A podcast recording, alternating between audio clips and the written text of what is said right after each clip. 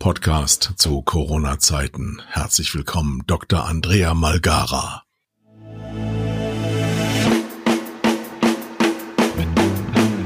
Zwei Herren mit Hund. Eine Orientierungshilfe für Medienmacher mit Kai Blasberg und Thomas Koch.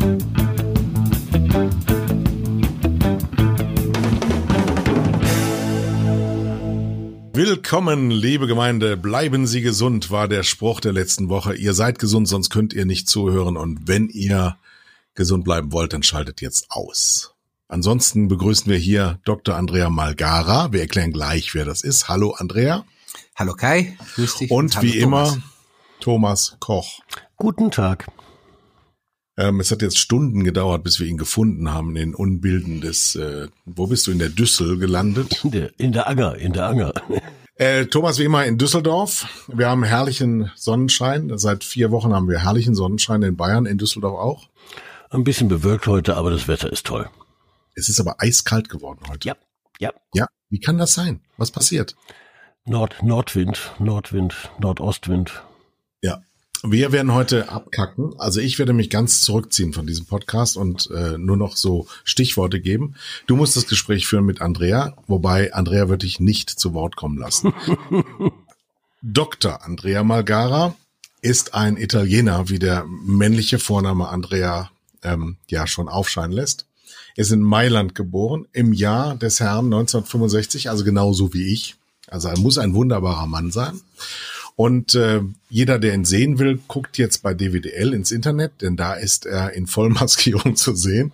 Er läuft hier also mit Maske und äh, äh, Augenschutz, das ist neu. Also wie als würde er so in der Metzgerei arbeiten und das Blut nicht in die Augen kriegen wollen. Ähm, wir sprechen heute über Corona und die Werbung zu Corona-Zeiten. Und Andrea Magara ist ähm, der Geschäftsführer der größten unabhängigen äh, inhabergeführten Mediaagentur der Welt, würde ich mal sagen, mit einem Billingvolumen von einer Milliarden Euro, habe ich gelesen. Andrea, stell dich doch mal selber vor. Vielen Dank, Kai. Also ich bin einer der Geschäftsführer von der MediaPlus. Ja, die MediaPlus ist die zweitgrößte unabhängige Agentur weltweit und wir haben ein Recma-Billing von über zwei Milliarden, wenn man das. Ich habe eine gelesen, wo das ist falsch. Das war alt. Echt? Wir sind gewachsen in der Zeit. In 24 Ländern haben wir mehr, also haben wir 5,5 Milliarden äh, Billings, wenn du alle Ach, du unsere Partneragenturen zusammenzählst. Aber das sind Bruttowerte, oder? Das sind bereinigte Recma-Werte. Das ist so ein Mittelweg zwischen Brutto und Netto. Recma klingt sehr ordinär. Recma ist die Bundesliga der, der Agenturen. Ich weiß das, das alles, aber unsere Hörer zu Hause, die wissen nicht alles. Ich wusste es auch nicht, bevor ich in einer Mediagentur angefangen habe. Bevor wir gleich sprechen, muss ich noch unser Gewinnspiel auflösen, bevor wir es vergessen. Ähm, aufmerksame Hörer der äh, vergangenen Sendung ähm, haben nicht sehr aufmerksam zugehört oder sie waren nicht sehr aktiv, denn ich habe keine einzige richtige Antwort bekommen. Das ist neu in der Geschichte dieses Podcasts.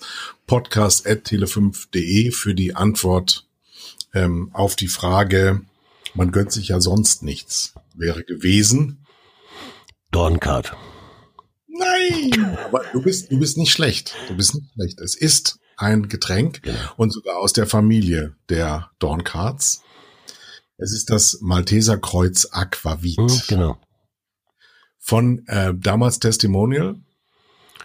Strackmann, Günther Strackmann. Günther Strack, ohne Mann. Äh, Strack. Strackmann ist eine Frau, ne?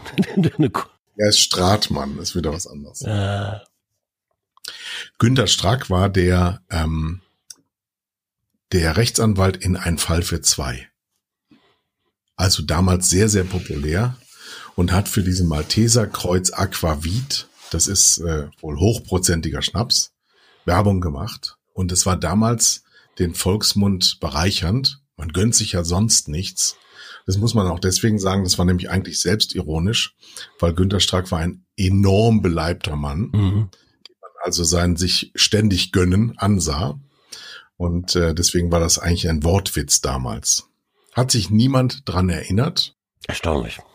Unser neues Quiz geht in eine andere Richtung.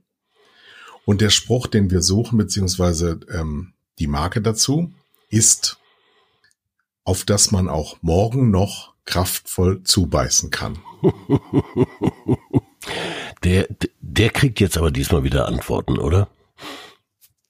Ähm, der ist leicht, Mhm.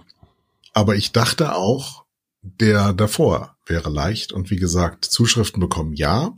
Komischerweise, man kann das ja auch googeln. Ich habe es überhaupt nicht verstanden. Also wir haben die ehrlichsten Zuhörer der Erde, weil sie googeln nicht mal, um was rauszufinden. Damit man auch morgen noch kraftvoll zubeißen kann, ist gesucht, welche Marke. Schreibt an podcast.tele5.de. So, und jetzt kommen wir endlich bei Dr. Andrea Malgara an. 1965 in Mailand geboren und ein Großvisier der Mediaplanung und des Mediaeinkaufs in Deutschland. Ein ganz wichtiger Mensch. Und heute zu Gast bei uns. Eine Ehre, Thomas, oder? Ähm, ich finde ich find das toll, dass Andrea da ist. Äh, ich kenne ja die Media-Fuzis dieser Welt, dieser deutschen Welt ganz gut. Und Andrea gehört zu denen, die ich am, mit am meisten schätze. Unglaub, unglaublich schlau, unglaublich belesen. Ja, ja. Es ist ein Vergnügen, mit ihm zu reden. Verliert sich aber manchmal auch in seiner Schlauheit. Vergisst dann ganz, worüber er reden will, weil er so viel Wissen unterbringen muss in seine Antworten. Nein, das ist mein Trick, weißt du, wenn mein Gegenüber nicht mehr versteht, was ich sage, Mhm. Dann denkt er oft, dass ich sehr intelligent bin. Und dann sagst du bitte, unterscheiden unten rechts. Und darauf bin ich auch schon reingefallen, Andrea, stimmt's? Thomas, genau. Deswegen, du bist auch reingefallen und denkst, dass ich besonders intelligent bin, was nicht der Fall ist. Aha. Erzähl doch mal ein bisschen was aus dem äh, Nähkästchen der Praxis, gerade in diesen Zeiten. Ihr betreut ja sehr große Weltmarken und wir haben es zum ersten Mal, zumindest seit wir leben, mit einer Pandemie zu tun. Das heißt, alle wissen, wovon geredet wird, wenn von der Krise die Rede ist. Wie wirkt sich das auf ähm, Werbungtreibende aus? Das hat sich äh, sehr, man kann sagen, dramatisch ausgewirkt, in dem Sinne, dass wir einen Rückgang von äh, 40 Prozent im Durchschnitt aller Medien im April und wahrscheinlich auch im Mai haben werden. Und äh, das ist eine Situation, die war völlig neu. Also so eine Situation, die so schlagartig war, hatten wir wieder äh, nach dem Platzen der Dotcom-Blase da um den Jahr 2001, 2002 herum, noch während der Finanzkrise. Klar gab es dort auch Rückgänge des Werbemarktes, die aber sehr stark von einer Erhöhung der Rabatte getrieben worden waren. Sprich, die Unternehmen hatten nur günstiger die gleiche Menge an Werbung und an Kontakten gekauft, die sie auch früher haben konnten. So, und das ist jetzt hier neu, dass einige Unternehmen wirklich komplett aus der Werbung ausgestiegen sind. Einige Unternehmen haben den Ausstieg aus der Werbung auch zelebriert, wie zum Beispiel Coca-Cola. Ja, das fand ich jetzt äh, keine besonders gute Maßnahme. Was haben die gemacht? Ja, die haben eine Pressemitteilung rausgegeben, in der sie gesagt haben, dass aufgrund der Corona-Krise werden sie selbstverständlich alle Werben, alle Werbeinvestitionen stoppen. Also der Marketing. Und warum ist das für Coca-Cola selbstverständlich? Weil Coca-Cola kann ja jeder noch kaufen. Eben, deswegen ist es für mich nicht selbstverständlich. Habe ich, auch nicht nachvollziehen können. Nee. Keine gute Maßnahme. Auch ich fand doch den Ton nicht Was war denn die Begründung? elegant. Einfach nur die, die, die Corona-Krise und dass wir einen äh, Shutdown haben. Also es gab keine besondere sozusagen Begründung, auch weil Coca-Cola überall erhältlich ist. Ja, also in alle Supermärkte, die sind ja, äh, und alle Lebensmittelläden, die sind ja, und Getränkeläden, die sind ja auch alle offen. Ja, Nicht also nur das, Sie haben, Sie haben ja auch eine, eine sehr fröhliche Botschaft, äh, nach der die Menschen sich ja sehnen, ja. Ich, ich, ich finde es zum Beispiel toll, dass, dass äh, Leute wie Ferrero weiterwerben und uns dieses schöne Bild zeigen von, von fröhlichen jungen Menschen, die zusammensitzen. Weil dann, danach sehen wir uns, ja. Dann bleiben wir mal bei Coca-Cola. Mhm. Ähm, das heißt, wenn Sie so selbstverständlich und nonchalant sagen, wir steigen aus der Werbung aus, könnte es ja auch heißen, dass Sie aus der Produktion Ihrer Sutsche aussteigen. Das glaube ich nicht, weil ich habe keine Stockbrüche im Supermarkt gesehen. Das hätte mich, das wäre auch was, was was ich gedacht habe. Aber die, die, die, die Flaschen sind da und sind weiterhin erhältlich. Und das halte ich äh, als keine gute Botschaft, vor allem weil Coca-Cola ein bisschen zu den Idolen und Symbolen der Werbung gehört. Ja, Ja, und, ohne Werbung niemals was geworden wäre. Genau. In übrigens, aber, aber das gehört ja schon immer, in der Geschichte der Werbung gehört der Coca-Cola in irgendeiner Form dazu. Deswegen fand ich es äh, umso überraschender. Ja, aber was sind die Motive? Die musst du den Marketingleiter von Coca-Cola fragen. Hier sitzen zwei absolute Werbefachleute und die erzählen mir jetzt, warum Coca-Cola aussteigt. Sonst sage ich als Medienmann, warum die aussteigen. Dann sag du es uns als Medienmann. äh, weil du wahnsinnig viel Geld sparen kannst, weil die Leute sowieso deine Produkte kaufen, weil kaum Läden offen sind, aber die, wo es Cola gibt, die sind offen. Ja, das ist richtig, aber das ist nicht ganz, ganz lang gedacht. Nee, schlau ist das nicht, das ist aber eine andere Frage, sondern der Grund, das Motiv, warum die das machen. Ja, ist wahrscheinlich ein Grund, aber die, äh, wir, wir haben über 1000 Marken analysiert, was sie in den Krisen gemacht haben, 2001, 2003, derzeit und dann auch während der Finanzkrise 2007, 2008, 2009. Und jetzt hat sich herausgestellt, dass alle Marken, die antizyklisch geworben haben, sozusagen, danach eine viel, viel bessere Ausgangssituation hatten und Marktanteile gewonnen haben. Weil es ist eine mehr, dass es keine Marktanteilsverschiebungen gibt im Abschwung.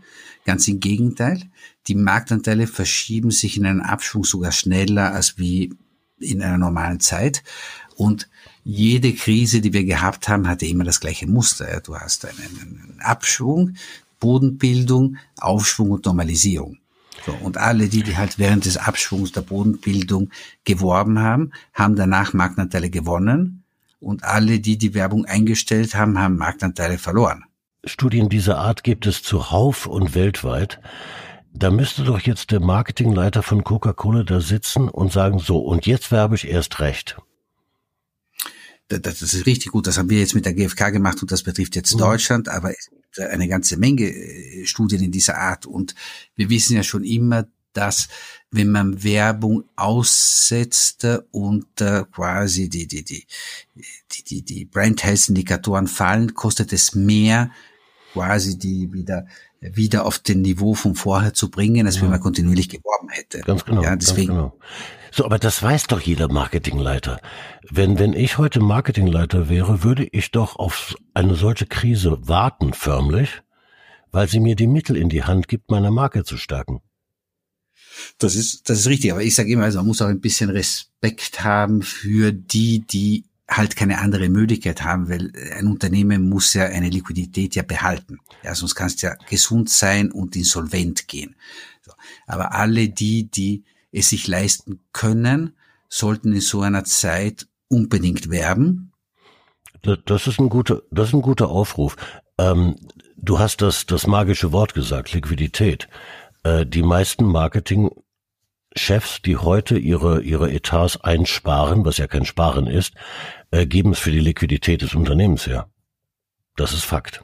Klar, aber das ist auch keine Entscheidung immer des Marketingleiters, Nein. sondern es ist eine Entscheidung, die dann woanders getroffen wird in irgendeinem Boardroom, wo vielleicht der Marketingleiter gar nicht, gar nicht anwesend ist. Ja, deswegen sollte man jetzt keine pauschale sozusagen Verantwortung am Marketingleiter erteilen. Aber mhm. Fakt ist, ein Unternehmen hat ja Ein- und Ausgaben und ich kenne jetzt viele, die einen Tag nach Ausrufen der, der, der sozusagen der der Ausgangsbeschränkungen, definieren wir das so, von, von ihre ganzen Kunden kontaktiert worden sind mit der Frage, ob die jetzt auf 90 Tage zahlen können. Ja, mhm. Wo du sagst, das bringt dann auch jeden in einen Twister, weil normalerweise ist die eine Seite größer als die Kapitaldecke eines Unternehmens. Ja. Ja, man kann halt nicht als Bank funktionieren. Deswegen gibt schon einige Kunden, dessen Läden gesperrt worden sind, müssen zum Teil weiterhin mieten, bezahlen. Da kann es nachvollziehbar sein, dass so eine Entscheidung getroffen wird. Aber in anderen Fällen, vor allem in den ganzen fast moving consumer bereich und alles das, was sozusagen in einem Supermarkt erhältlich ist oder in den Läden, die offen sind, und das macht ja über 50 Prozent des, der, der Werbeinvestitionen ja aus. Ja, mhm. FMCG macht ja 50 Prozent aus. Ja. Da, da macht es relativ wenig Sinn, da ist es halt kurz gedacht. Welche Werbeunternehmen sind jetzt besonders betroffen? Man hört von Tageszeitungen, die äh, fast keine Einnahmen mehr haben. Also ich für meinen Fernsehsender kann so Schlimmes nicht feststellen, um ehrlich zu sein. Nein, und wir sehen ja auch, dass äh, die Fernsehwerbung, ich habe jetzt am Wochenende auch bin ich ein bisschen zum Fernsehen gekommen, weil wie gesagt, Montag bis Freitag bin dann ich Dann muss Büro. es schlimm aussehen, wenn der Andrea Magara Fernsehen schaut. Dann, ist, dann, hat er, dann hat die ganze Welt Zeit. Ich, ich, ich freue mich, ich habe auch drei kleine Kinder, das macht es ja auch nicht easy. Ja, wenn du mit zwei Vierjährigen und einer Sechsjährigen zu Hause bist, ja, dann, dann, dann Papa spielen. Genau. So. Und, und tagsüber bin ich halt im Büro und da bist du von einer Videokonferenz in die andere. Quasi. Flüchtest du vor zu Hause? Ich flüchte nicht vor zu Hause, weil ich freue mich sehr zu Denk Hause daran, zu deine sein. Frau hört diesen Podcast. Ja, auch. eben, genau. Deswegen muss ich ja eine diplomatische Antwort geben. Nein, ich flüchte mich nicht an zu, zu Hause. Aber ich glaube, es ist für mich einfacher, da ich ja nur zehn Minuten weg vom Büro wohne und wir in diesem Moment zehn Prozent der Leute Büro haben, aus dem Büro herauszuarbeiten. Ja. Da bin ich weniger abgelenkter. Äh, Da, da kommt nicht jemand, der anfängt, an meine Tasten herumzutipseln und äh, irgendetwas haben möchte während einem Call oder so. Ich glaube, da ist man fokussierter. Deswegen, ich gehe da lieber ins Büro. Ich habe tatsächlich eben eine Kollegin getroffen. Ich bin ja für den Podcast komme ich auch immer rein. Ansonsten bin ich auch im Homeoffice. Und die kommt jeden Tag, seitdem wir seit vier Wochen Homeoffice haben und sagt, das hier ist mein Homeoffice, weil ja sonst niemand da ist. Und hier kann ich nur arbeiten Ja. oder auch immer machen, was ich schon immer mal alleine machen wollte. So, jeder geht da eigen mit um. Gehen wir nochmal zurück zu den Medien. Also Tageszeitungen raucht es total ab. Fernsehsender, glaube ich, einigermaßen Also, moderat. Bei Welche? Tageszeitungen war das Thema Beilagen vor allem Mhm. im Fokus. Die sind sehr stark gestoppt worden. Ja, das ist das, was dort reinhaut, sagen wir so. In Medien haben wir sowas, was man Storno, äh, Zeiträume, Storno-Grenzen nennt. Das kennen wir nicht. Äh, ja, ihr seid da elastischer, aber bei Printmedien sind die relativ länger, deswegen werden die einen Rückgang eher in den Mai haben. Im April weniger. Ja, Ja, denkt mal, denkt mal an Kino. Kino musste Ja. noch nicht mal storniert werden. Die sind auf Null. die haben es zugemacht. Und auf Autoform auch, das wollte ich auch sagen, sind die beiden Medien, die am stärksten getroffen sind, Ja. sind Kino und Autoform. Ist man dagegen eigentlich versicherbar gegen sowas? Nope. Ich glaube nicht, niemand hatte so eine Versicherung abgeschlossen, weil wie gesagt, das war ein schwarzer Schwan, ja, den hat an sich niemand in dieser Tragweite erwartet. Aber Autoform ist stark getroffen. Wie gesagt, Radio ist auch paradoxalerweise stark getroffen, weil diese ganzen Aktionwerbungen sehr stark zurückgefahren sind, obwohl die Nutzung gestiegen ist. Das ist bei Autoform und Kino nicht der Fall. Es gab jetzt die letzte Woche eine Forschung, die unter dem Dach der AGMA durchgeführt äh, worden ist. Das ist, äh, sagen wir so, das gute Wohnzimmer der deutschen Forschung. Da werden die Reichweiten vieler Medien quasi direkt erhoben und die Maßstäbe für die Erhebung von Reichweiten von Medien definiert. Es waren auf 1821 Fälle, wenn ich mich richtig erinnere, und da ging es auch, dass die Nutzung von Zeitschriften zum Beispiel um 25 Prozent in die Höhe gegangen ist. Oder auch der Abschluss von Abos äh, deutlich gestiegen ist. Das heißt, ähm, da geht's einigermaßen, würde ich sagen, minus 30 jetzt in, in der ersten Zeit. Fernsehen minus 40, Radio nördlich von minus 50. Hm. Also die Situation ist halt äh, nicht, nicht, nicht so brillant. Und das ist halt, äh, warum sollte halt diese Krise in der Medienindustrie nicht die Schäden hinterlassen, die sie halt in andere Industriezweige auch hat? Ja? Ja, normalerweise ist ja, ist ja Werbung der erste Indikator für Konjunktur. Und wenn die Konjunktur so rapide, also wie so ein Stream, der abgerissen ist, ähm, runtergeht, ähm, ist natürlich klar, dass natürlich auch die Leute da rausnehmen, zumal es variable Kosten sind, die sie sofort stoppen können oder relativ kurzfristig, während sie ihre Mitarbeiterschaft können sie in die Kurzarbeit schicken. Klar. Aber und ansonsten die Kosten in der Produktion und ähnliches, sie geben ja nicht ihren Geschäftszweck auf. Nein. Zumindest nicht in der Industrie. aber ich würde mich jetzt gegen äh, variable Kosten wehren, weil Werbeinvestitionen sind, wie das Wort sagt, eine Investition ja, in die Marke. Natürlich ist das eine Das ist nicht bei allen Firmen bisher angekommen, glaube ich nicht. Cashflow, ja, auch äh, bei vielen Leuten, die in dieser Branche arbeiten, weil ich höre immer wieder über Werbespendings sprechen oder über Kosten und jedes Mal äh, finde ich das nicht gut, weil es ist eine Investition. Das heißt, es ist irgendeine Ressource, die ich reinlege und dann ein Mehr hinterher herauszuholen. Deswegen sollten wir immer von Werbeinvestitionen sprechen. Natürlich sind Werbeinvestitionen wie du ja mit Recht sagst, eine Möglichkeit, kurzfristig sozusagen Cashflow zu generieren. Weil wenn ich die nicht investiere, habe ich diese Ressourcen auf dem Konto. Und die haben, Werbeinvestitionen haben keine Gewerkschaft, haben keinen Betriebsrat, deswegen sind sie auch relativ schnell äh, mobilisierbar gegen geringeren Widerstand, äh, als das für andere Ressourcen der Fall ist. Ich finde Weil vielleicht die Erfassung. Ja, Thomas? Ich finde den Gedanken von Andrea aber ganz, ganz richtig zu sagen, ähm, die Werbung trifft es vielleicht etwas schwerer als andere Wirtschaftsbereiche, aber eigentlich in einem ähnlichen Umfang. Ähm, wir reden in der Werbebranche von 30, 40 Prozent. Das erleben wir in anderen Branchen derzeit auch. Ähm, selbst E-Commerce, ja, dass ich von zu Hause aus vom von, aus aus dem Heim heraus betreiben kann, äh, also im Internet irgendwas zu bestellen, ist rückläufig um 20 Prozent. Ähm, die Leute halten halt ihr Geld zusammen. Äh, die Werbung trifft es etwas etwas stärker als andere Branchen.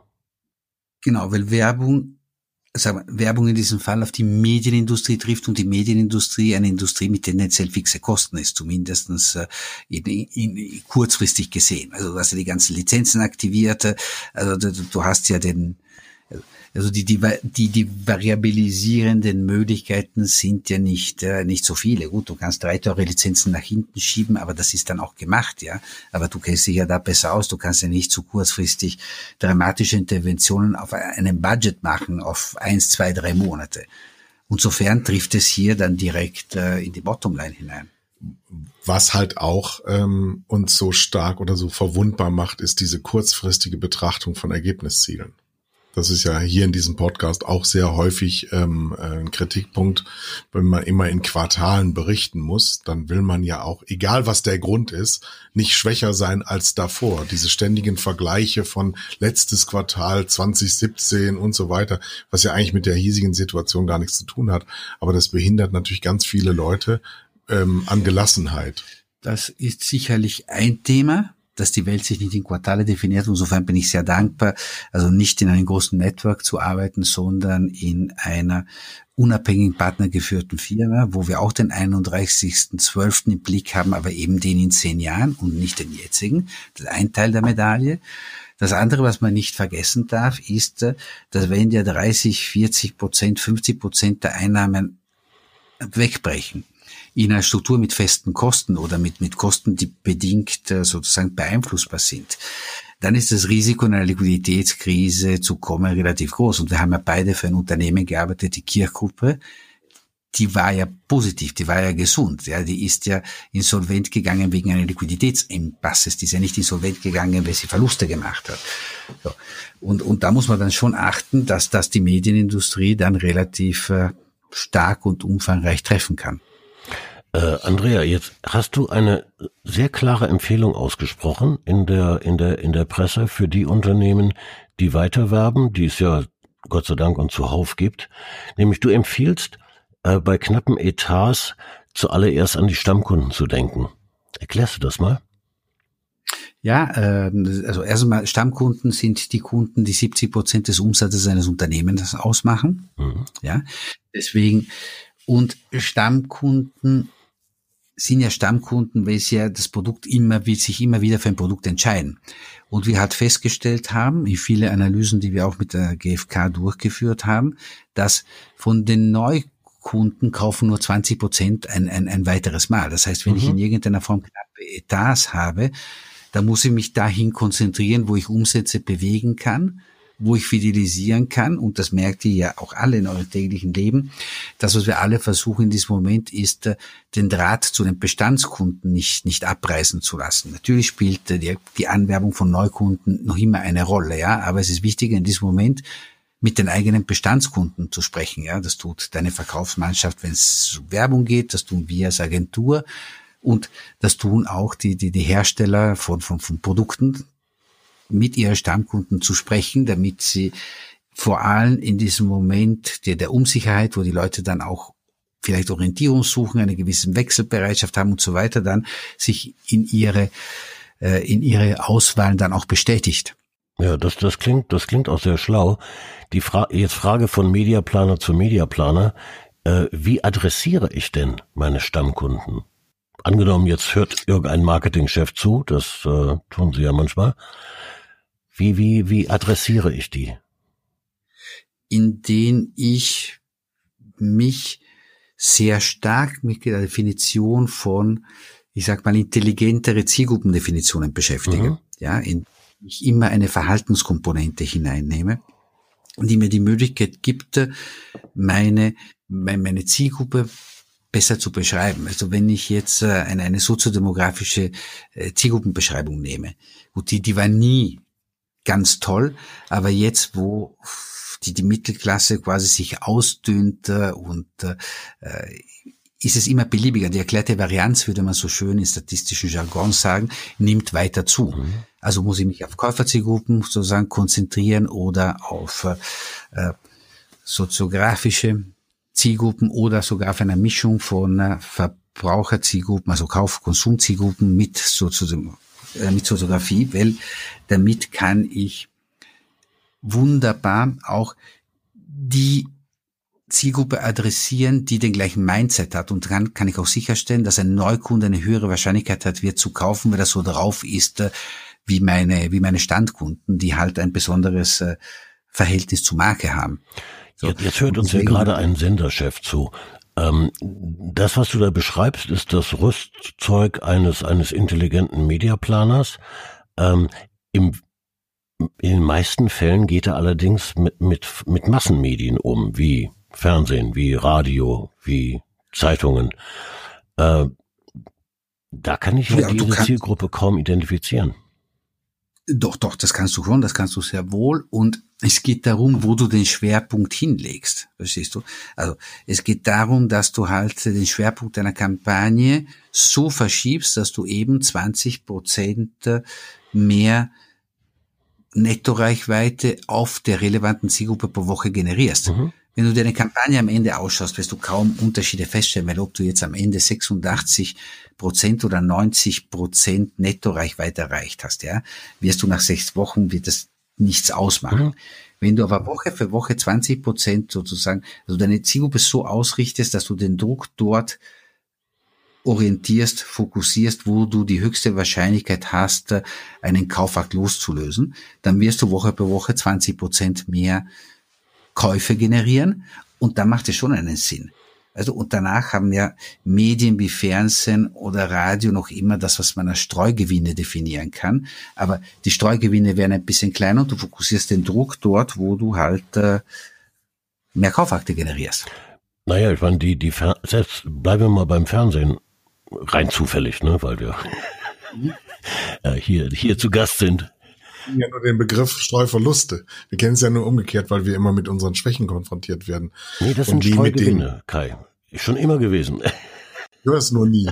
Ja, ich weiß es ja. Ich biete ja nur Streugewinne an. Das ist ja die große Stärke von klassischen Medien, weil wenn ich, äh, wenn ich digital werbe, und nur eine gewisse Zielgruppe definieren, dann kann ich unter Umständen den gleichen TKP haben, also Preis für, für, für 1000 Kontakte, die ich haben möchte, sprich in meiner Zielgruppe. Aber da ich ja One-to-One-Kommunikation betreibe, fehlen mir dann die Streugewinne. Deswegen würde ich, und dann schließen wir diese, diese Klammer. Das ist schon, schon sehr anspruchsprochsvoll, aber ich finde, ich bin jetzt gerade im Herzen bei meinen Zuhörern, wenn ihr überfordert seid, ich bin bei euch. Wenn ich, wenn ich zwei Medien ich, habe, ja, wo ich zwei Millionen Kontakte in der Zielgruppe habe, auf beide. Aber drumherum, auf einen acht und auf den anderen zwölf, würde ich immer das Medium wählen, das mir zwölf drumherum bringt, weil die Streugewinne bringen ja auch was. Es ist weniger intensiv, es hat eine geringere Affinität, als, als was mit meiner Zielgruppe passiert, ja. Aber es ist ein Vorteil. Und wenn ich den nicht habe, dann habe ich gegenüber einem Vorteil nicht zu haben, ist dann am Ende des Tages ein Nachteil. Aber was ich sagen wollte ist, dass wir haben sehr viele Kampagnen analysiert und festgestellt, dass wenn ich zum Beispiel Käuferzielgruppen definiere, dann kann ich im Durchschnitt 20 Prozent mehr Kommunikation induzierte Verkäufe generieren, als wie wenn ich das gleiche Investment auf einer soziodemografischen Zielgruppe. Mach, machen wir es doch mal für unsere, für unsere Hörer ein bisschen einfacher. Äh, der, der Mensch da draußen guckt Fernsehen und da kommt ein Werbeblock. Und der kann sich überhaupt nicht vorstellen, dass es Menschen gibt, die Mediaplaner heißen, die sich darüber Gedanken machen, welche Werbung in welchen Werbeblock hineingehört. Ähm, ne, die Menschen können sich nicht vorstellen, dass es so, so eine äh, Arbeit gibt. Äh, die gibt's aber tatsächlich. Jetzt hast du ja gerade gesagt, Andrea, ähm, wenn ich eine breite Zielgruppe habe und ein Massenmedium, dann Fernsehen ist ein Massenmedium, ist es ja fast gleichgültig, welchen Sender ich einsetze, weil das sind alles Massensender. Ne? Ähm, fast. Wenn ich jetzt, wie du gerade äh, ausgeführt hast, mich konzentriere auf meine Stammkunden und stelle fest, die unterscheiden sich von den, von allen Kunden, die ich habe, dann würde das ja heißen, dass jetzt in der Krise, wenn ich mich auf, einen Stamm, auf Stammkunden konzentriere, ich den Mix an Sendern, den ich einsetze, verändere. Beeignet dich, ja, natürlich. Ja, müsste ja weil, eigentlich, weil so Sat 1 Gold hat nun mal mehr Frauen als äh, DSF Sport. Ne? Und um den Gedanken zu Ende zu bringen, sagen wir so, dass also die, die Reichweite jedes Werbeblocks ist ein n-dimensionaler Raum. Das heißt, der kann zu unterschiedlichen Messergebnisse, man kommt zu unterschiedlichen Messergebnisse, abhängig vom Maßstab, den ich ansetze. Und wenn ich eben eine Konsumzielgruppe definiere, die muss dann schon ein bisschen schlau sein, dass ich zum Beispiel die Käufer der Premium-Kategorie, äh, die Premium-Käufer in einer gewissen Kategorie nehme und dann in den Nicht-Discount-Kanälen. Also ich kann da schon versuchen, mit ein bisschen sozusagen Sophistizierung und Intelligenz an das Thema ranzugehen. Und ich dann alle Werbeblöcke messe, dann komme ich zu ganz unterschiedlichen Ergebnissen. Das ist ja das, was du dann Affinität nennen oder was wir mhm. normalerweise Affinität nennen. So. Und dann heißt das, dieser Werbeblock ist da besonders geeignet für diese Kategorie. Dann versuche ich die so aneinander zu fädeln, dass ich Woche für Woche die beste Nettoreichweite habe. Und damit kann ich für unseren Kunden ein, ein, ein, ein besseres sozusagen, äh, einen besseren Return definieren. Weil wir haben unseren Job dann richtig gemacht, wenn ein Kunde bei uns für jeden Euro, den er in Werbung investiert, sozusagen mehr bekommt also einen höheren Return hat, als den, den ihm jeder andere bescheren könnte. Sagt aber auch jede Mediaagentur. Ja, aber nicht alle können das. Aha. Jetzt, wenn wir schon in diesen Untiefen gelandet sind, wo ist denn dann der Unterschied einer, wie in eurem Falle, das kann ich ja als Medienverkäufer auch sagen, sehr guten und sehr gewieften Mediaagentur gegenüber einer, die es nicht so gut kann? Ja, also es gibt alle Agenturen können das gut. Es gibt einige, die können es ein bisschen besser. Und was wir halt festgestellt haben, das schon einen Unterschied macht, ist, wenn man sich sehr lange mit, mit einem Kunden unterhält, um eine Zielgruppendefinition zu finden, die in seine Businessziele hineinzahlt. Also wenn ich sage, ich möchte eine Kampagne auf Erwachsene 14 bis 49 ausrichten, dann habe ich ungefähr gesagt, ich möchte ein austariertes Verhältnis über alle Alterszielgruppen haben, aber ich habe niemanden äh, niemanden ausgeschlossen. Ich habe keine Entscheidung getroffen. Ja, das ist jetzt ein Fall, der in der digitalen Welt stattgefunden hat, aber eben deswegen schwarz-weiß und der erklärt dass Wir haben zum Beispiel für den Mini Countryman eine Kampagne gemacht. BMW. Genau. Äh, ja, nicht, also BMW Group. Und haben von unseren, wir haben die, die, die, die, die ganze Bevölkerung äh, in, in, in neun soziografische quasi Value-Typen aufgeteilt. Dann haben wir einfach die erste Entscheidung war die zu sagen, sechs adressieren wir nicht, aber drei adressieren wir. Das heißt, ich habe jetzt mal, äh, wenn ich annehme, dass sie ungefähr gleich verteilt sind, ja, habe ich mal jetzt äh, 70 Prozent ausgeschlossen ja, bisschen mhm. mehr und habe mich mhm. dann auf 27 Prozent konzentriert. So und dann habe ich gesagt, das ist die nächste Stufe. So wenn ich mich jetzt auf jemanden konzentriere und weiß, wie der aussieht, dann muss ich ihm ja auch eine äh, individualisiertere oder auf ihm zugeschnittene Botschaft geben. Und dann gab es halt für jeden dieser drei Typologien, die angesprochen worden war, eine eigene Ausfertigung der Kampagne. Und das hat dazu geführt, dass am Ende die Wirkung in der Adressengenerierung äh, im Durchschnitt äh, dreimal so hoch war als die der Standardreferenzkampagne. Aber du meinst die Auswirkung in der Kampagne nicht im Artwork?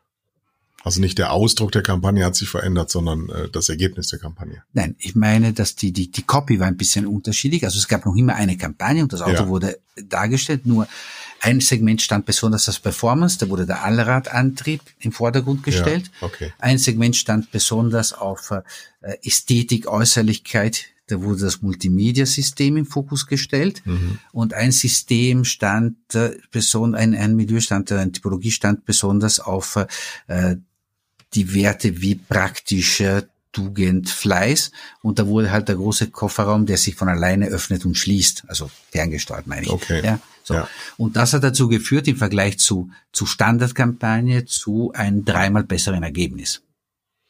Und das ist das Gleiche, was ich hier sage, wenn ich sage, ich muss Intelligenz und Fleiß und Arbeit in der Definition einer Zielgruppe stecken stecken und die macht dann den Unterschied, weil wenn alle die gleiche Zielgruppe nutzen, mhm. dann landen alle im gleichen Werbeblock, weil wir haben ja alle die gleichen Daten. Und egal welche Agentur, wenn sie eine Kampagne auf Haushaltsführende 20 bis 54 macht, jeder kommt zum Ergebnis, dass das ist der gleich beste Werbeblock, das ist der zweitbeste, das ist der drittbeste. Und deswegen hast du dann vier Joghurt-Spots oder fünf in den gleichen Werbeblock. Also eins, eins, eins ist jetzt sicher. Die Tele5-Zuschauer, die uns zuhören, die werden jetzt, wenn sie das nächste Mal Tele5 einschalten und einen Werbeblock sehen, ganz konzentriert hingucken, weil sie wissen, ach du Schreck, diesen, Ver diesen Werbeblock, der wurde jetzt für mich zusammengestellt von Andrea Malgara. Genau. Ja, dieser Spot ist für mich gedacht. Ne? Ich gucke den jetzt auch wirklich intensiv, damit Andrea nicht traurig ist. Ich würde nur punktualisieren, mit viel Liebe gedacht, weil da steckt echt Aufwand und, und Liebe zum Detail, um eine Kampagne zu machen, die ein Stückchen individueller ist. Das heißt, ich habe die Hitlisten sind ein bisschen anders und am Ende habe ich eine andere Ausgestaltung und am Ende muss ich mir nicht die Aufmerksamkeit des Zuschauers in den gleichen Werbeblock mit so viele Produkte der gleichen Kategorie teilen.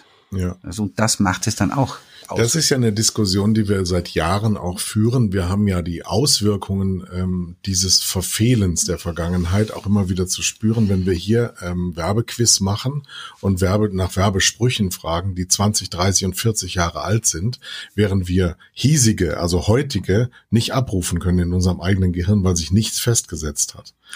Damit sind wir eigentlich bei der Werbewirkung weil die Instrumente zur Erfassung der Menge, die haben wir ja. Und die sind ja auch eigentlich immer alle gleich. Mhm. Und wir diskutieren ja auch in den verschiedenen Gremien immer darüber, wie kann man die Bewertungsmaßstäbe qualitativ verbessern.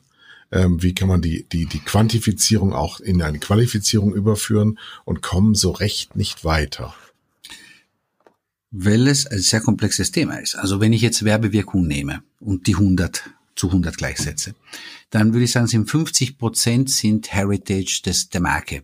Pricing, also Eigenschaften, die halt von der, von, von, also gegeben sind, also exogen vom System sind.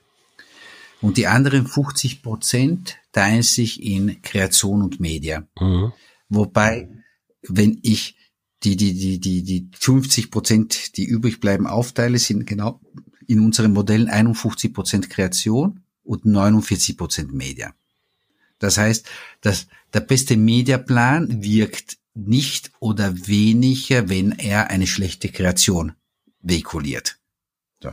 Und deswegen fängt es an, das geht nicht nur um quantitative Maßstäbe oder zur Definition, welche Werbeflächen packe ich zusammen, um wie in einem Orchester ein Gesamtkunstwerk zu haben, sondern es geht auch darum, was, was, was die Szene gesetzt, was, was verstehe ich. Und das ist noch wichtiger in der Wirkung als ein Mediaplan. Und wenn ich dann hineingehe und meine Arbeit dann äh, brillant mache, dann kann ich einen Beitrag, sagen wir, von 24,8, um genau zu sein, erreichen und Media arbeitet eben auf 24,8 des Gesamtergebnisses. Was, was ja relativ viel ist. Das habe ich nicht verstanden, ich gebe es zu. Was ist mit den 24,8? 24,8 Prozent des Gesamt, der gesamten Werbewirkung ist das, was Media beeinflussen kann. War das jetzt eine Metapher? Nein, das war eine Zahl. Aber die habe ich dann Okay, dann versuchen wir es. Nochmal neu, nochmal neu. Ich, ich, entschuldige mich für mein Gastarbeiterdeutsch. Nein, das ja. hat mit dem Deutsch nichts zu tun. Den Gedanken habe ich nicht nachvollzogen. Also, wenn ich sage, die Werbewirkung ist gleich 100 Prozent, ja. dann sind 50 Prozent Markenheritage, Pricing, Distribution, Produkt, ja, ja, ja. so, Produkt und so weiter. 25,2 Prozent sind die Kreation. Habe ich eine schöne Geschichte? Das ist eine Annahme. Nee, das ist das Ergebnis von multivariaten Attributionsmodelle. Thomas. Ja, ja, ja, ja. Ich bin, ich. Sagen, stimmt ich, das? Ja, ja, das stimmt. von denen du eine Kette von vier Berufe brauchst du, um das, was sie sagen, in einer Sprache, die ich verstehen kann, übersetzen. Ja, so. Und 24,8 ist äh, das, auf den Media arbeitet, also reine Media. Das heißt, wenn man versucht, 100 Prozent des Phänomens zu erklären durch eine Variable, die nur ein Viertel ausmacht, wird man immer scheitern. So. Da muss man aber auch die Bereitschaft haben, und die haben einige, aber eben noch zu wenige, auch viel Geld in diese ganzen Modelle zu investieren, um diese ganzen Details zur Erfassung zu verstehen. Die Aussage ist ja ganz, ist ja ganz simpel, dass unsere Arbeit, die Arbeit der Mediaplaner, das Suchen der richtigen Zielgruppe, Auswählen der richtigen Medien, ähm, einen Einfluss hat auf die Wirkung in Höhe von einem Viertel. Was, was ich relativ für, für hochhalte, ja, das finde ich, finde ich toll, diesen, diesen Einfluss zu haben, bedeutet, dass wenn ich meine Arbeit schlecht mache, ich einen Einfluss möglicherweise nur von zehn Prozent habe, im positiven Sinne. Ne? Genau, das heißt aber, wenn du einen schlechten Spot zum Beispiel on air ja, schaltest, ja. ja, so, dann hast du sofort ein Thema, weil, weil deine, deine, du machst einen perfekten Job und dann wird dein Viertel sofort runtergehebelt. Kam denn heraus, wie viele Spots schlecht sind? Das hat, das hängt das auch Problem vom Moment. bei der Kreation ist ja, ich bin ja eher so aus der kreativen Ecke kommt, ähm, dass wenn du dazu Marktforschung machst oder Meinungsforschung machst davor, wenn du also so Peer Groups und sowas bestellst, hast du den gleichen Effekt wie äh, bei der Media auch. Es kommt eigentlich immer dasselbe raus. Ja, dann, und so sehen die Spots von Procter Gamble zum Beispiel aus. Es gibt eine Familie, eine mittelalte Frau, glückliche Kinder, die stürmen rein, machen was dreckig, die Sonne scheint immer. Es ist nie Regen in diesen Spots. ähm, du hast nur ein Problem. Wie prä präsentierst du eben immer gleichen unterschiedliche Markenbotschaften? Klar, also das ist eins, aber da gibt's auch viel, viel Research, das ja untermauert, dass diese ganzen Elemente in den Procter Gamble Produkte, der Produkte für den ganzen Haushalt, für die ganzen Familie sind, dann auch dargestellt werden müssen. Aber es geht ja noch weiter. Es gibt ja nicht nur schlechte und gute Spots, ja, die die Marke einzahlen oder nicht. Es gibt übrigens sehr schlechte Spots, die sehr viel wirken. Das kann auch sein. Seitenbacher. Seitenbacher. Ich bin deswegen noch nie dazu gekommen, ein Seitenbacher Produkt zu kaufen. Ich glaube, dass, ich glaube, dass das niemals Absicht war, ähm, seine Produkte in den Mittelpunkt zu stellen, sondern nur den Namen. Das kann sein. Das, das ist, dann hervorragend gelungen. Ja. ja, ich weiß, es ist eine Werbung, die jeder erinnert, aber die Frage ist, äh, ob es die Form der Werbung ist, die das beste Verkaufsergebnis für das Produkt. Sicherlich hat sie ein gutes, aber die Frage ist, wo ist das das Beste? So. Und dann gibt's ja noch eine, eine weitere Variable, das ist, wo platziere ich den Spot? Wir haben eine ganze Menge sozusagen Neuromarketingforschung betrieben und haben mal festgestellt, dass die, die, die, die, die Erinnerung, die Performance von ein und derselben Spot zwischen dem besten und dem schlechtesten Umfeld, zwischen einem Index von 80 und einem Index von 125 variiert. Mhm. Das heißt, wenn du das schlechte Umfeld nimmst und lauter schlechte Umfeld aneinander reißt, hast du 50 Prozent weniger Wirkung, als wenn du die besten nimmst. Also Definier noch Umfeld. Umfeld ist eine Sendung zum Beispiel. Also der Inhalt der Sendung. Der, der, der Inhalt der Sendung. Das okay. ist der, der Frame, in den die Werbung läuft. Das kann auch die, die, die, die Süddeutsche oder die Bild oder die FAZ oder die Bund oder die Gala oder. Und kann man da sagen, whatever. es gibt signifikante Aussagen darüber, welche Umfelder Werbe wirksamer sind und welche schlechter? Ja, aber das hängt vom Spot ab. Es hängt von der von, von der Passung und für einige Produkte ist äh, genau diese die Umpassung das, was die Wirkung nach oben hebelt äh, und für andere Produkte ist es besser, ist die Passung besser. Das, das ist ein unglaublich komplexes Feld. Ich, ich, ich mir, mich erinnert gerade ein, ein, ein Beispiel. Da, da hat man äh, Spots untersucht im Umfeld von Horrorfilmen und hat festgestellt, dass die Spots von Versicherungen am besten funktionieren, am besten äh, wirken weil einfach die ja. Versicherung ne, der, im, auf dem Screen ja. ist Schrecken und Grausen und ne, Nebel und alles Mögliche. Dann kommt der Werbeblock und die Versicherung sagt, keine Sorge, lieber Verbraucher, es ist alles in Ordnung, wir halten unsere schützende Hand über dich. Äh, dass, dass das besonders gut funktioniert hat. Es gibt da echt Unterschiede.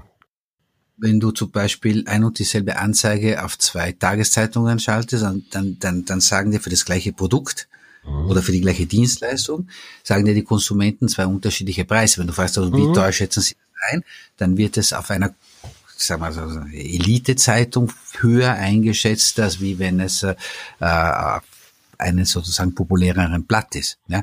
Und darüber haben wir halt sehr viel, sehr viel Forschung, sehr viel Research gemacht und diese Erkenntnisse äh, lassen wir natürlich in die Gestaltung von Mediaplänen einfließen, sowie auch die die Ergebnisse unserer ganzen äh, BI-Modelle, also in abgedroschenen Buzzword Deutsch wären es Big Data Modelle, aber am Ende des Tages sind es äh, komplexe Attribution Modelle und diese ganzen Erkenntnisse, ja, welche Medien wirken. Zum Beispiel Fernsehen, und das wird dich freuen, hat eine Zaubertrankfunktion auf die anderen Medien, die im Mediaplan eingesetzt werden. Sprich, wenn du andere Medien in Kombination mit Fernsehen einsetzt, ja, hebelt Fernsehen auch die Wirkung der anderen Medien. Ja. Das passiert mit anderen Medien nicht. Also wenn plausibel, du, ist aber plausibel. Ja, wird dir gefallen, weil das ist ja. Nein, die, die, der, erstens ist die Akzeptanz von Fernsehen äh, bei allen Menschen gleich ja. hoch. Nur höchstens noch höher. Es gibt ganz, ganz wenige, die Fernsehen ja. nicht akzeptieren als Medium.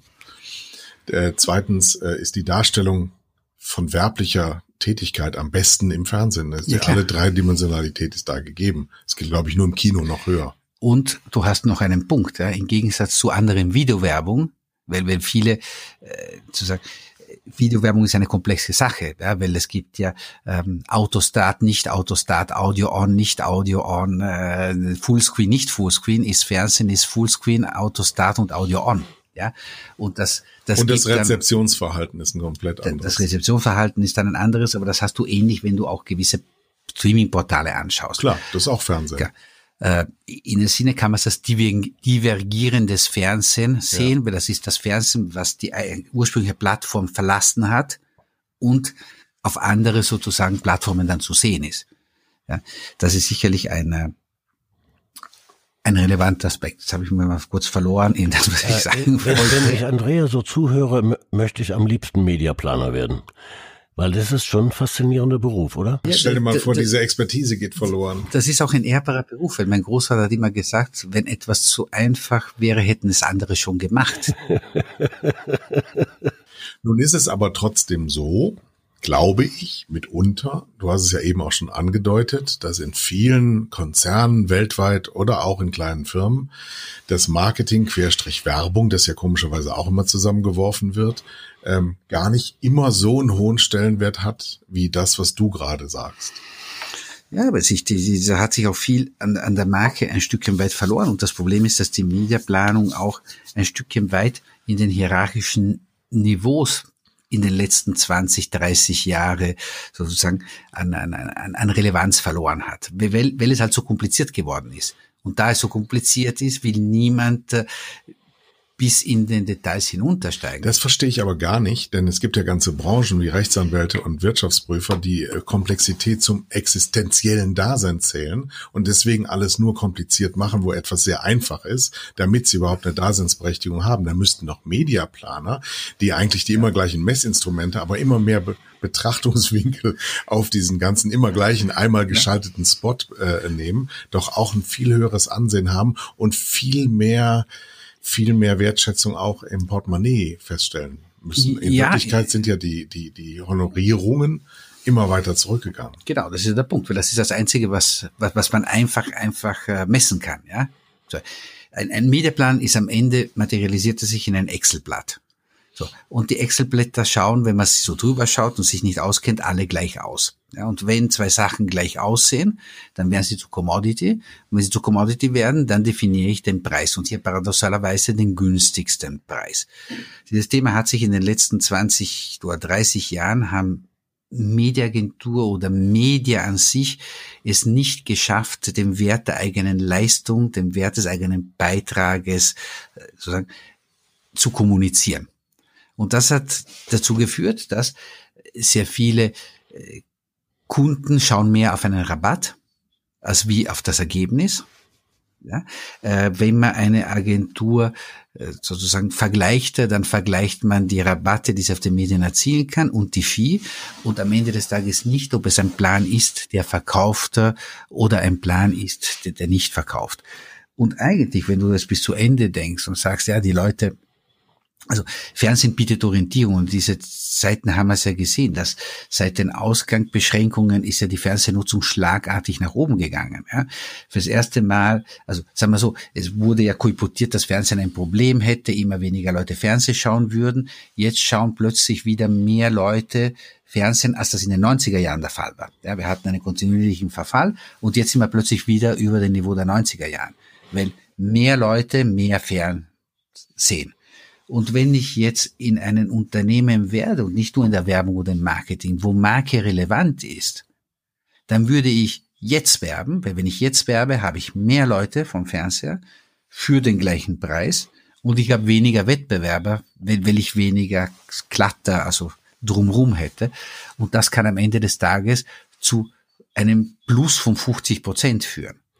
Und das getrieben von den Zielgruppen, die fürs Fernsehen immer schwieriger waren oder immer schwieriger geworden sind. Das sind die Jungen auf einer Seite und die gut gebildeten auf der anderen Seite, weil das sind die Zielgruppen, die den höchsten Aufschlag hatten. Und lustigerweise ist auch einer der Zielgruppen, die die höchste Steigerung im Free TV gezeigt hat in den letzten Wochen, die Leute, die einen VO, äh, also Video on Demand Anschluss haben also sprich sowas wie, wie ähm, Amazon Prime oder Netflix oder so, mhm. und die Leute, die einen sehr hohen Internetkonsum hatten. Also das sind die Zielgruppen, die Jungen, die gut gebildeten, die Online-Heavy-User und die Video-on-Demand-User sind die, die die Fernsehnutzung am stärksten auch plausibel. getrieben haben. Aber wir sind doch der, der, der Lösung der Frage, die, die, die Kai gerade gestellt hat, einen Schritt näher gekommen. Marketing, Werbung, Media, die arbeiten alle mit, mit Fakten und Daten und alle haben die gleichen Fakten und Daten. Äh, es geht doch darum, mit diesen Daten kreativer umzugehen. Und genauer. Also beides, beides, ja. Aber die Kreativität im Umgang, das zeichnet ja auch Anwälte aus, ja, oder Steuerberater. Äh, die erfolgreichsten sind die, die kreativ mit den, in diesem Fall Gesetzen umgehen, ja, oder der Auslegung. Ähm, und und äh, das, das fehlt mir in unserer Branche ein bisschen. Die, der, die Kreation, die Kreativität in der Mediaplanung. Ja, also Mediaplanung ist wie Tennisspiel. Also mhm. du wirst, so besser das Gegenüber ist. Dann kannst du trotzdem verlieren. Ja, das, ist ein schöner Satz. Wenn ich ja. jemanden spiele, der, der den Ball kaum übers Netz bringt, dann werde ich danach auch äh, anfangen zu löffeln irgendwie. ja. Ja. Jemanden spiele, der, der, der mich wahrscheinlich hochaus schlägt, spiele ich viel, viel besser. So, und, und da geht's einfach äh, um äh, darüber, ja, das was ich auch äh, mit den Kunden, wir haben einige Kunden, die uns wirklich auch als Berater, als Sparring nutzen. Da gibt es ganz spannende Modelle, die im Hintergrund laufen und so. Und dann hast du andere Kunden, die dich einfach nur als Abwicklungsagentur aber dann kommen wir ja jetzt zu noch viel interessanteren Themenbereichen, nämlich, ähm, dass wir auf der einen Seite diese Erkenntnis haben, wir sind ja auch alle etwas älter und ein bisschen mehr Erfahrung, auf der anderen Seite jetzt aber die eigene Branche, also meine eigene Branche und wir sind ja alle eine Branche, ähm, immer mehr tut, um es zu vereinheitlichen und um es gleich zu machen. Also eine Videowährung, die ja seit zehn Jahren im Raume steht, die ja niemals kommen wird, aber trotzdem werden wir alle Energien darauf verwenden, immer wieder so zu tun, als könnte man Apfelsaft und Birnensaft Saft und Urin zusammenschütten und sagen, ist doch alles flüssig. Ja, das ist, das ist richtig. Und da, dahinter steckt einfach eine Missinterpretation, dass für sehr viele ist digital ein Silo, genauso wie Print oder TV oder Radio. Und in der Tat ist digital eine Ansammlung von verschiedenen Silos, die sich auch unterschiedlich messen, zum Teil ihre Währungen selber definieren und das nicht zum eigenen Nachteil, nur solange diese Medien oder diese Dienste trotzdem belegt werden, warum sollen sie sozusagen sich ein, einer Messung unterstellen, die dann auch zum Beispiel die Visibilität definiert, die, die, die zeitanteilige Messung definiert. Das haben wir ja auch äh, eben beim AGF-Forum, wo wir uns ja das letzte Mal zu dritt ja getroffen haben, ja feststellen können, dass am Ende des Tages war ja eines der Manko dieser Total-Video-Währung das, dass ich keine, keinen Zeitanteil hatte. Den habe ich in der TV-Messung endemisch drinnen. Mhm. Ja. So, und den habe ich dort nicht drin. Aber wenn einer nur 70 Prozent eines Spots anschaut oder eines Werblogs, dann zählt er eben nur zu 70 Prozent. Ja, der zählt eigentlich gar nicht, weil ja der Backshot meistens am Ende kommt, aber das ist ein anderes Thema. Wenn er 70 Prozent eines Werblogs anschaut, dann hat er sich ein paar Spots Ja, gesehen. ja, ja. So, das andere ist, wenn er nur einen Pixel sieht, dann wird er schon als, als, als, als, als sehr Ja, aber gezählt. auch da, du bist ja so schlau und so klug und so gebildet. Erklär mir das mal, weil ich komme echt nicht weiter. Wie kann eine ganze Branche wissen, dass sie betrogen wird und es trotzdem mitmachen? Du, das ist, äh, zuerst hat man gesagt, ich habe jetzt eine echte, also das war jetzt Anfang der 2000er Jahre, so, ich habe jetzt was Handfestes, den Klick, ja, den kann ich anfassen und diese TV-Währung oder die, die, die Print-Währung, ja, das, das weiß ich so nicht und da ist einer vielleicht auf Toilette gegangen und hat sie nicht angemeldet, das die ganzen, also da habe ich was, was Festes, was ich anfassen kann, ja, so. Dann hat man festgestellt, dass das Feste, was man anfassen kann, vielleicht nicht von einem Mensch, sondern von einer Maschine generiert worden war. Und dann hat man festgestellt, dass es vielleicht noch schlimmer war, dass das, was ich anfassen konnte, in den nicht sichtbaren Bereich stattgefunden hat. Und das sind dann die Erkenntnisse, die darüber kamen. Aber solange sich die Leute zwischen Anführungszeichen aufregen und dann einige Plattformen zweistellige Wachstümer äh, Wachstumsraten pro, pro Jahr definieren, warum sollen diese Plattformen einlenken, um sich einer Währung zu unterwerfen, die im Zweifelfall denen eine schlechtere Ausgangslage gibt, als die sie aktuell haben. Das Warum ist doch als ernst gemeinte Frage zu beantworten mit Ja, weil es Realität ist. Ja, aber das Problem ist der Wahrheit und Gerechtigkeit sozusagen verpflichtet. Das ist das Kann Problem. es auch eine Rolle spielen, dass die ähm, klassischen TV-Häuser vor 20 Jahren dachten, sie könnten in diesem Rattenrennen bei YouTube mithalten? Das gab sicherlich, ja. Die Also haben das gar nicht als Rennen empfunden. Die haben diese Nee. Gefahr gar nicht gesehen. die, die, die hatten sich, wie ich, bei der ECTA war das der Verband der, Fernseh- und Radiovermarkter, war ich der Erste, mit dem Thema Google kam und so weiter. Die, die, die, die haben Google und Facebook gar nicht als Wettbewerber gesehen. Genau. Ja?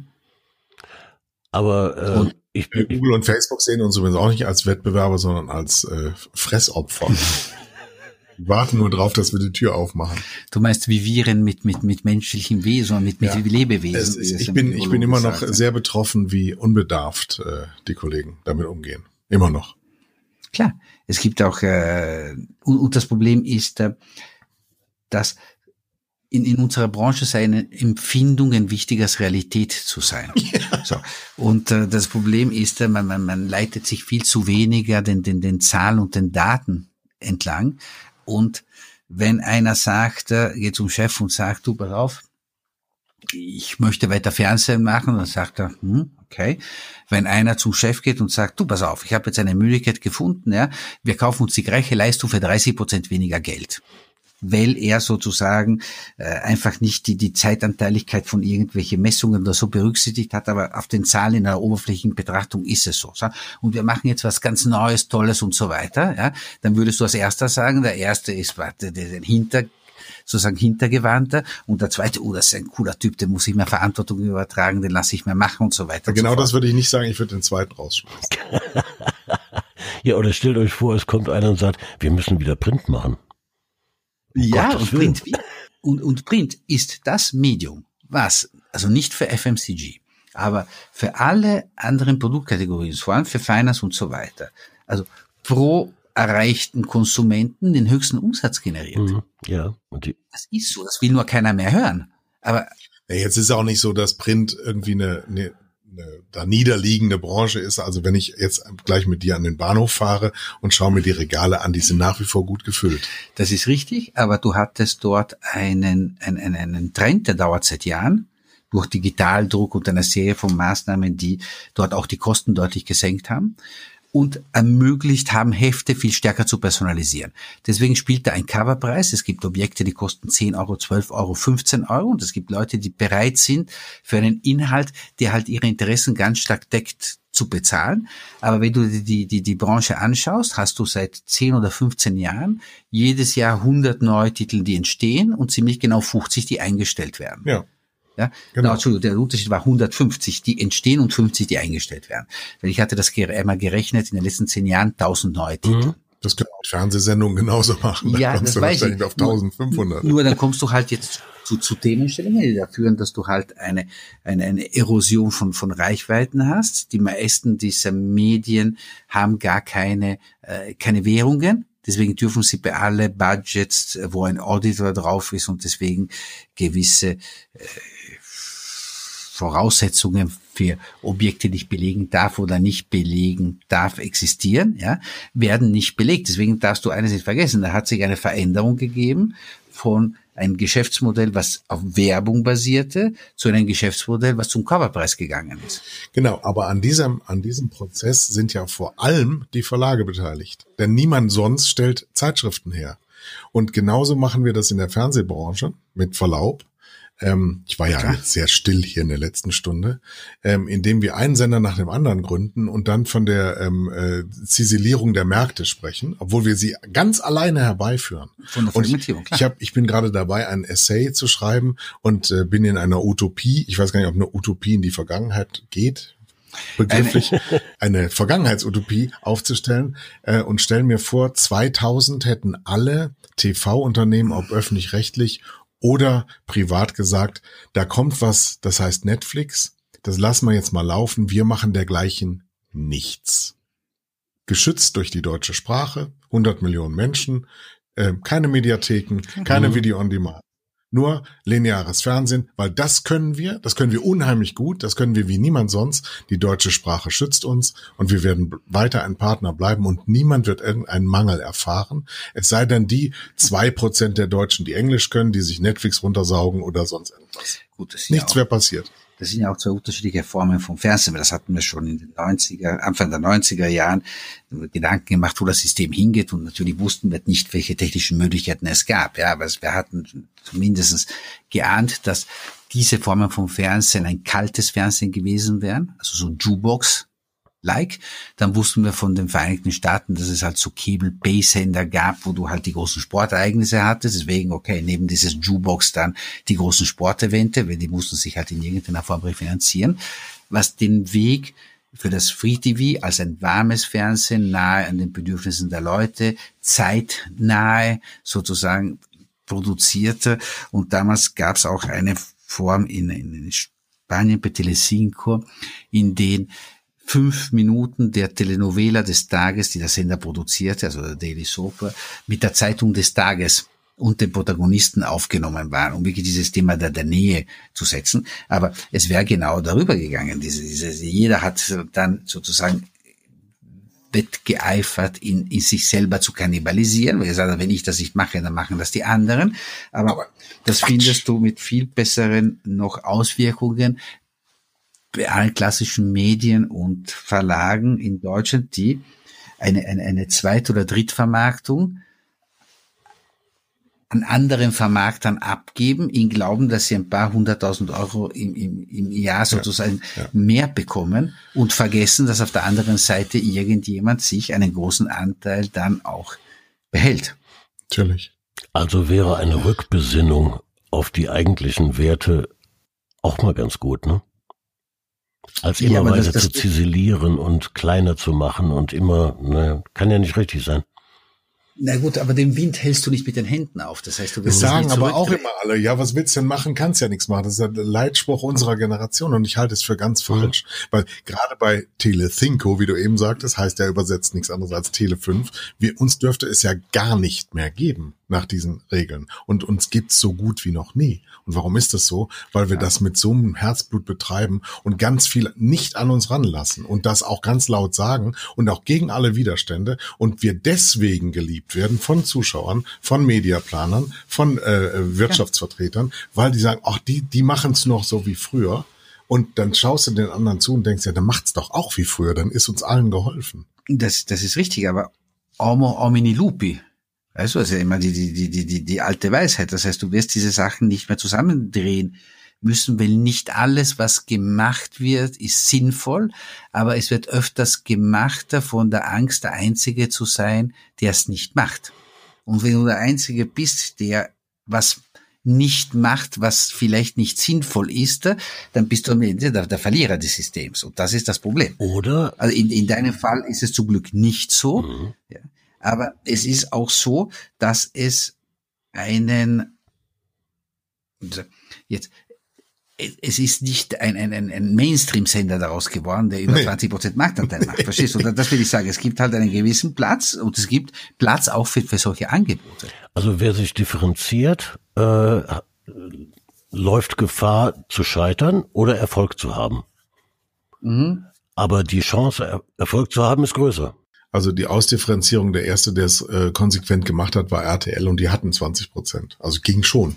Ja. Ging schon. Natürlich, es ging ja schon, klar. Aber dann haben sie von, von RTL, RTL Nitro und äh, Vox mhm, Up und ja. so weiter. Du hast ja diese Panorama gemacht. Wenn du dir die, die Geschichte der Fragmentierung in Amerika schaust, ja, dann gab's einmal drei Sender, ABC, CBN und so weiter. Und die haben diese ganzen äh, Cable-Sender äh, gegründet.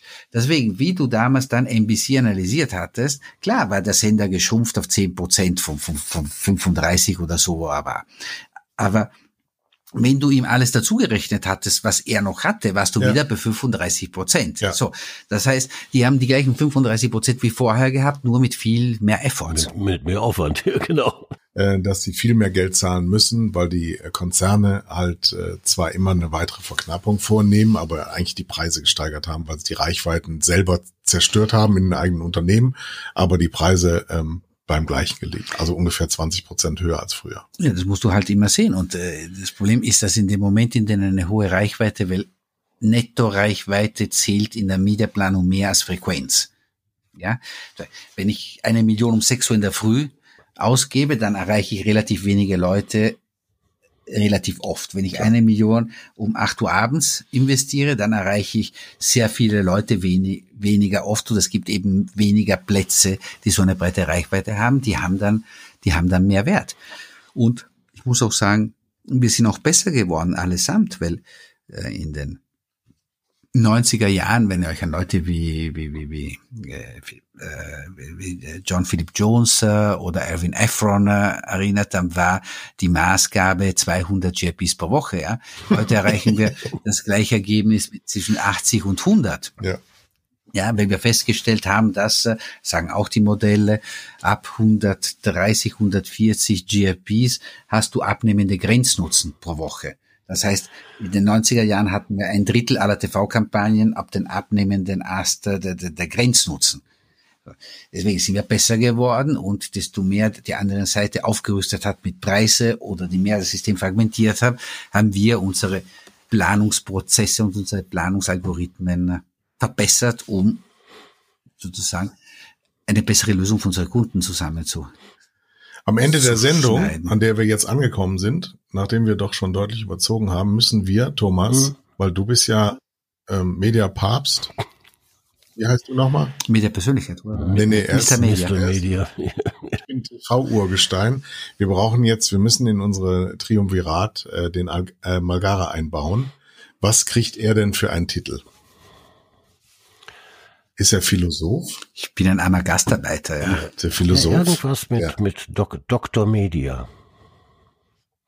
Nein. Du bist Mr. Media. Ach so, der ist der Akademiker unter den Dr. Media. Du meinst, ich verpacke das, das, das so, dass es unverständlicher wird. Äh, Mr. Media meets Dr. Media. Sag ganz herzlichen Dank. Ich bin sehr viel schlauer als vorher. Das ist selten, wenn ich mit Thomas alleine bin. Ähm, entschuldige mich bei den Zuhörern, die jetzt nichts verstanden haben. Auf jeden Fall, ich kann euch die Hand reichen. Es war schwierig, es war anspruchsvoll, aber es war unheimlich gut und ich habe Lust, äh, dass du nochmal wiederkommst. Vielen Dank für die Einladung. Ich komme auch wieder und wenn du jetzt ein Gefühl der Verwirrtheit hast, äh, dann habe ich ja mein Ziel erreicht. Ja, wenn ich zu Hause bin, dann rufe ich dich an und sage, ich habe es verstanden. Danke, Andrea. Tschüss. Danke, danke dir, Thomas. Danke. Ja. Tschüss.